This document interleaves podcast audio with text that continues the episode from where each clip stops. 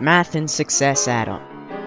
You'll learn about the history in our brand new show, Math and Mate.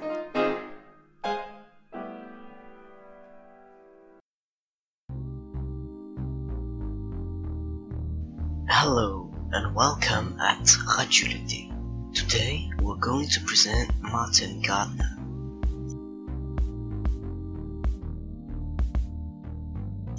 Martin Gardner was a popular mathematics and science writer and a philosopher.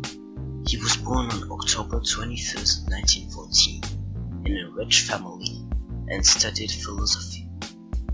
He wrote his first science article in 1950, The Hermit Scientist.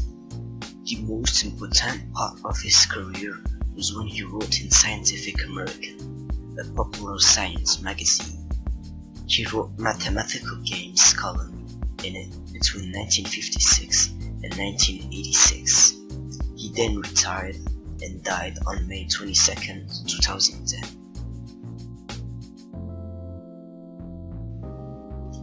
Martin Gardner wrote 297 columns of mathematical games during 30 years. His first article was Flexagons in December 1956.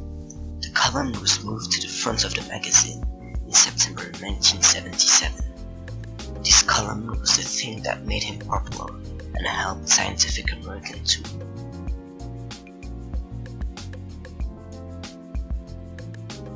For example, he wrote non-transitive dice in November 1958.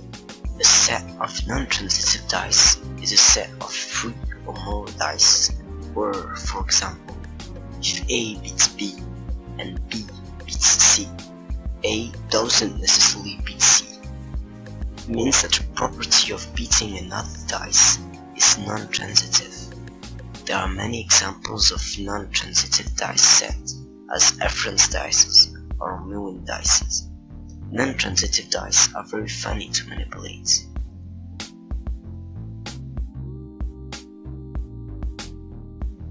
We're now gonna show Martin Gardner's atypic side. Contrary to what you might think, Martin Gardner wasn't really good at school's math. He had difficulties to learn calculus and never took a maths course after high school. He used to practice magic and published annotated books as The Annotated Alice in 1960.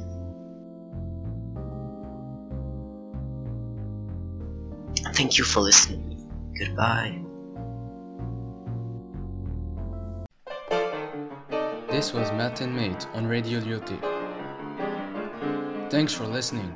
Stay curious and see you next time.